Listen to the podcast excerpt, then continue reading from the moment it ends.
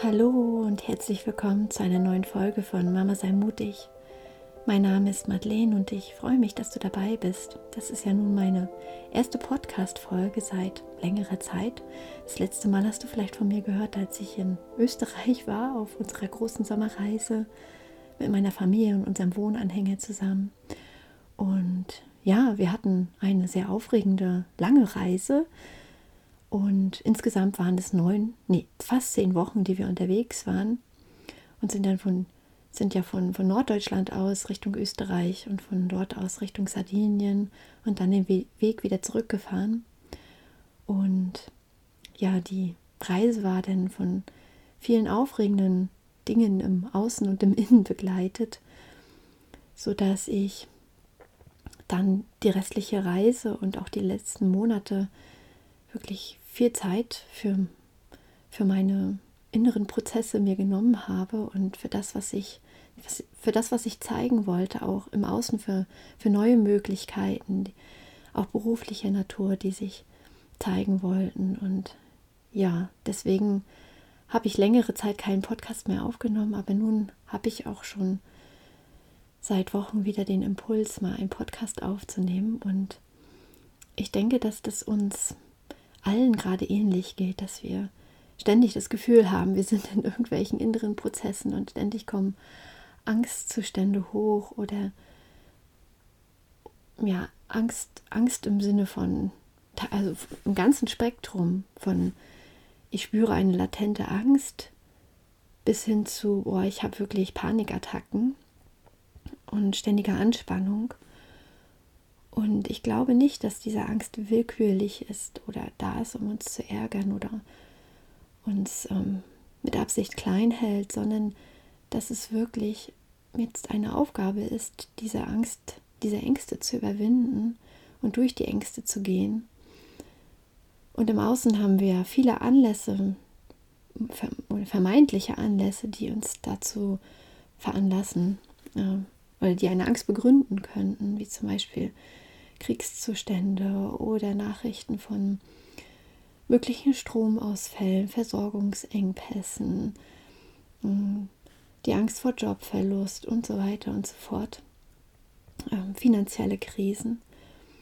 Und ich glaube, das ist alles dazu da, dass wir jetzt durch dieses, durch dieses gefühlte Nadelöhr gerade gehen, weil sich eine, eine neue Gesellschaft, eine neue ähm,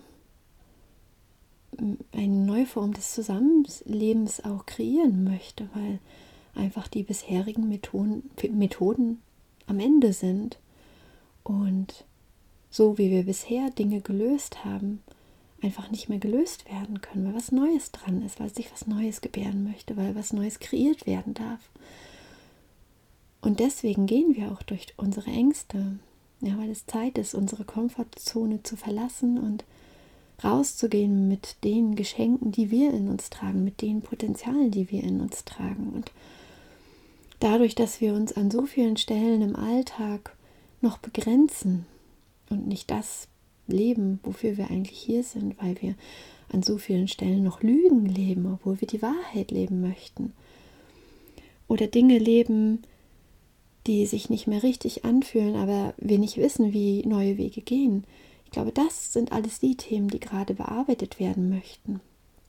Und, und deswegen kommen wir, stoßen wir so oft an, an unsere eigenen Ängste.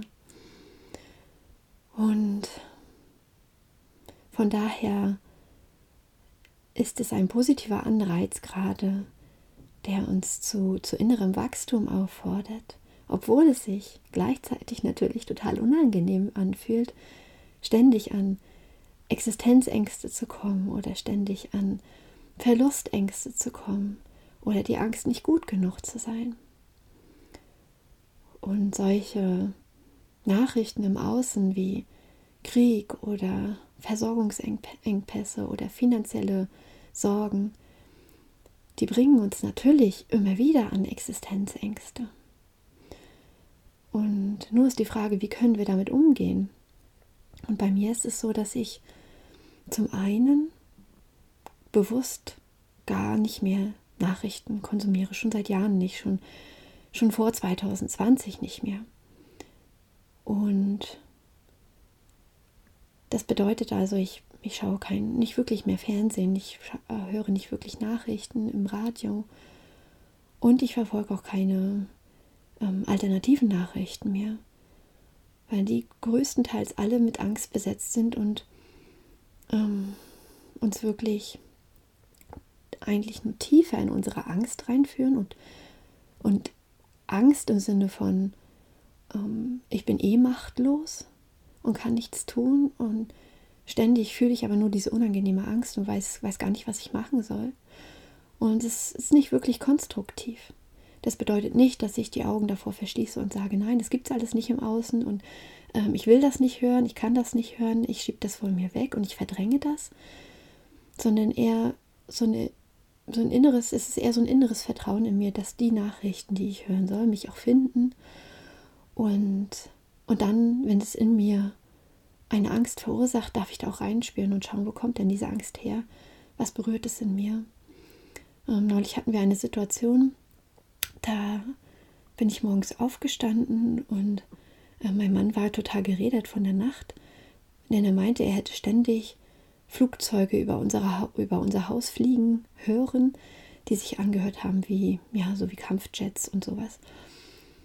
Und wir wohnen ja, wohnen ja hier recht nah an der Grenze zu Polen. Und dann hat er auch im Internet recherchiert und dort sind wohl irgendwie Raketen eingeschlagen. Und hinterher stellte sich dann raus, dass es wohl Irrläufer waren. Aber erstmal war alles in Alarmbereitschaft. Und, und ähm, ich habe gespürt, wie ihn das total in Angst versetzt hat und auch wie es mich in Angst versetzt hat. Wie es wirklich in mir ja so ein Herzklopfen und so eine kleine Panik verursacht hat, weil boah, das könnte ja echt, ähm, ja, wer weiß, was das für ein Anfang von einer Entwicklung sein könnte, die ähm, sehr erschreckend ist. Und das war so das Gefühl, was ich in dem Moment gespürt hatte. Und, und ähm, da musste ich erstmal tief durchatmen und in diese Angst hineinspüren.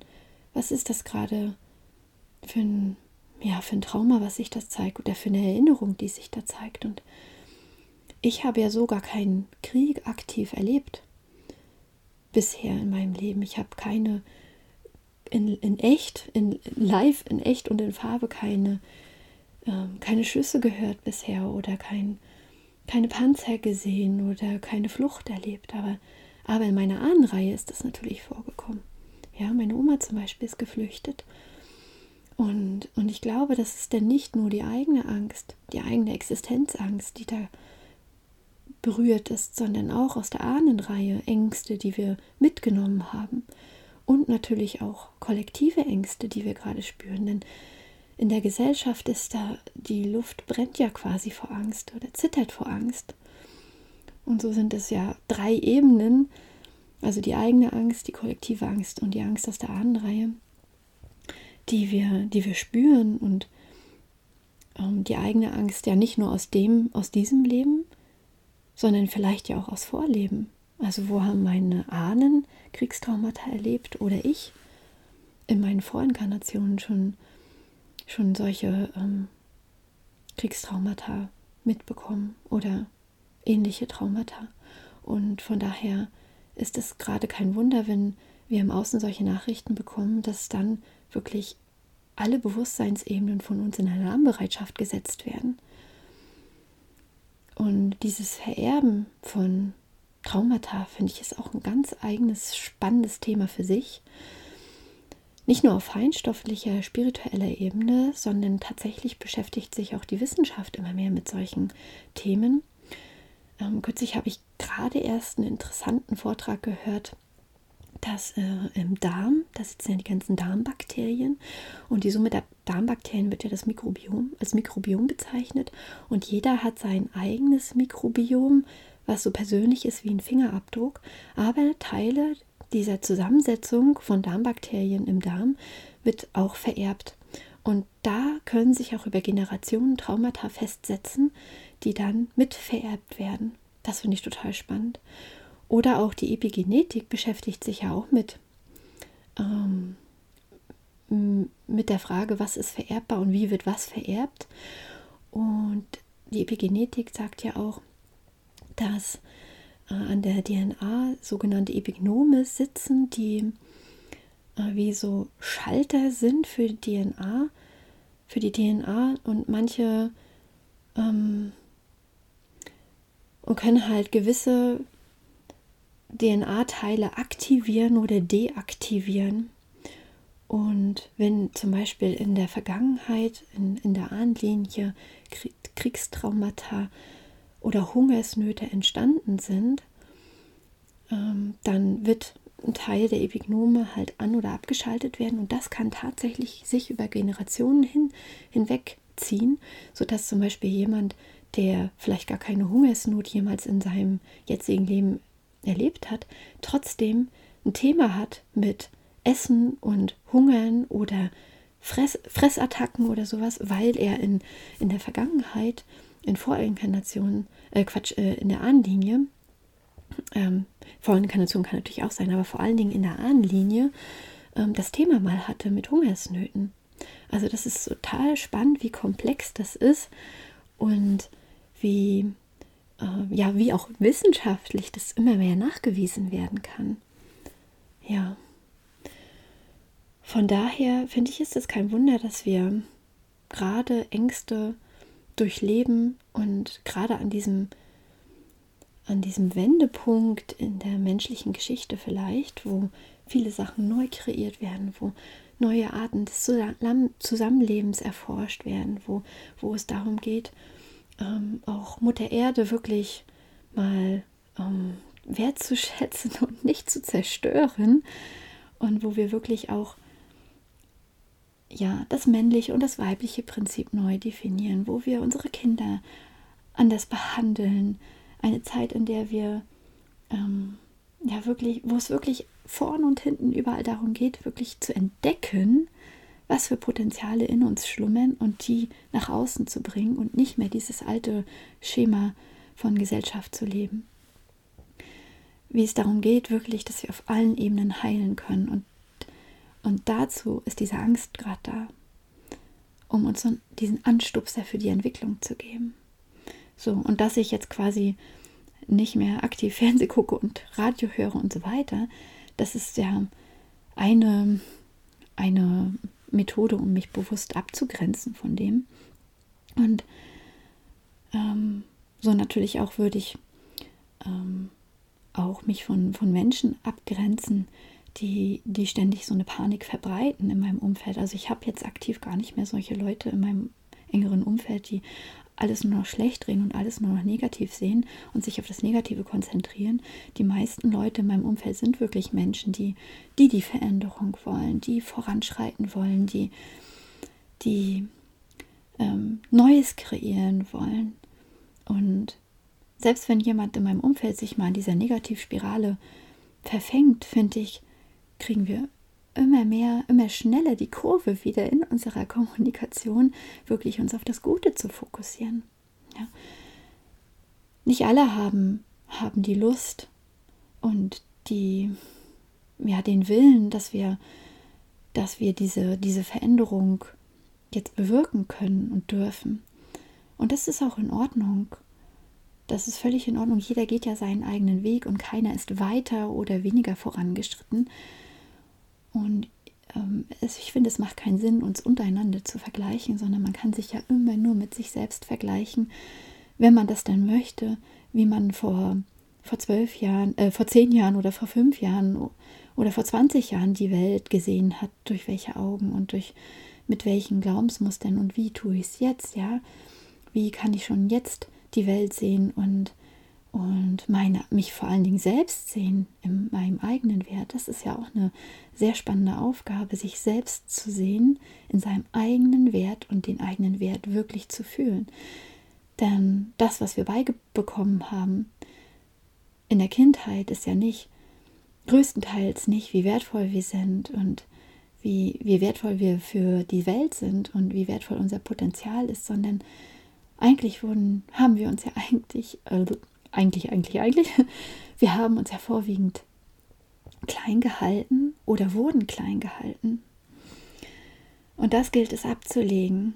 Und da kommen natürlich Themen hoch. Und da kommen auch wieder Ängste hoch. Und ich finde es besonders wertvoll, dann in diesen aufregenden, aufwühlenden Zeiten, wo ein Prozess den anderen ablöst, dass wir vor allen Dingen uns um uns selbst kümmern. Und das ist auch eine Aufgabe für mich, das darf auch ich mir hinter die Ohren schreiben, dass, dass ich mir die Zeit vor allen Dingen für mich nehmen kann und für meinen Körper und für mein, für mein geistiges Wohlbefinden auch, dass ich mir genügend Schlaf gönne, dass ich mir Raum schaffe für Ruhe und Entspannung. Dass ich ähm, mir den Raum schaffe für Bewegung, da mein, dass mein Körper gut äh, mit Bewegung versorgt wird und sich bewegen kann. Ausdruck in der, in der Bewegung beim Tanzen zum Beispiel erfahren darf. Oder ähm, dass ich meinen Körper beim Joggen spüren kann. Und das heißt nicht, dass ich das mittlerweile alles schon so perfekt schaffe, ja, aber das ist etwas, was ich mir immer und immer wieder in Erinnerung rufe. Und Mm. Und ich und natürlich auch genau die gesunde Ernährung. Die spielt natürlich auch eine, eine wesentliche Rolle. Natürlich geht Fastfood schneller und einfacher. Aber mir die Zeit zu nehmen, für mich und meine Kinder gesundes Essen zuzubereiten, finde ich in so aufregenden Zeiten natürlich umso wichtiger, weil durch, durch Stress im Außen ist der Körper schon genug gereizt.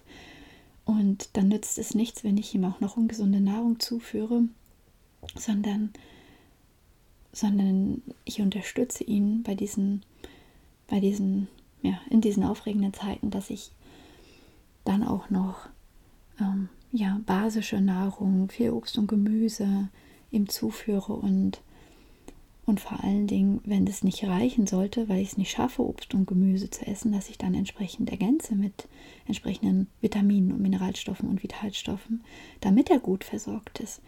Da merke ich wirklich den Unterschied, wie es ist, ähm, gut versorgt zu sein mit entsprechenden Nährstoffen oder halt nicht gut versorgt zu sein und dann diesen, diesem Stress ausgesetzt zu sein.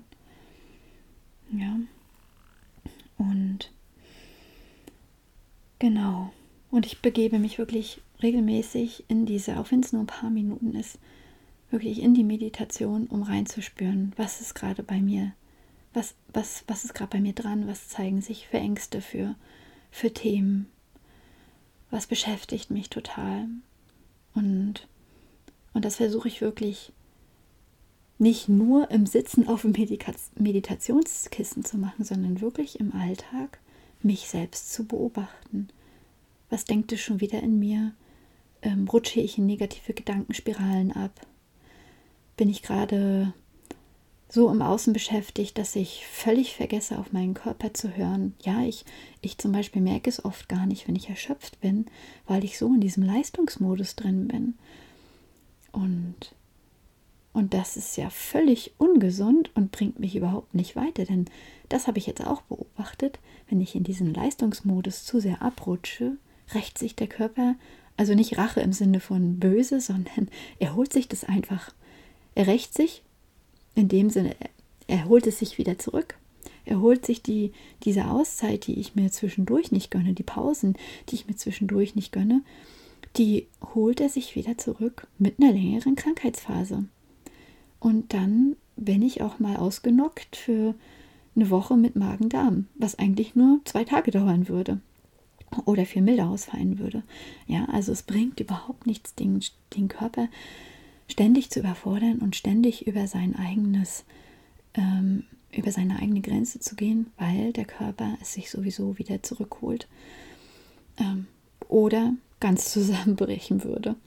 Und das möchte ich natürlich auch nicht. Und von daher versuche ich wirklich so bewusst wie möglich den Alltag zu gestalten. Und das geht vor allen Dingen dadurch, dass ich mir immer wieder, mich immer wieder zurückerinnere, okay, ähm, wie geht es mir gerade? Was, ähm, was denke ich gerade? Was habe ich heute schon Negatives alles gedacht? Und ähm, was sind gerade so die Themen, die mir durch den Kopf gehen? Ähm, denke ich schon wieder, ich müsste zu viel leisten? ähm, oder leisten bis, zum, bis zur Erschöpfung, dann, dann darf ich mich da nochmal zurückerinnern, dass, dass es so ein Hamsterrad ist, aus dem ich aussteigen darf.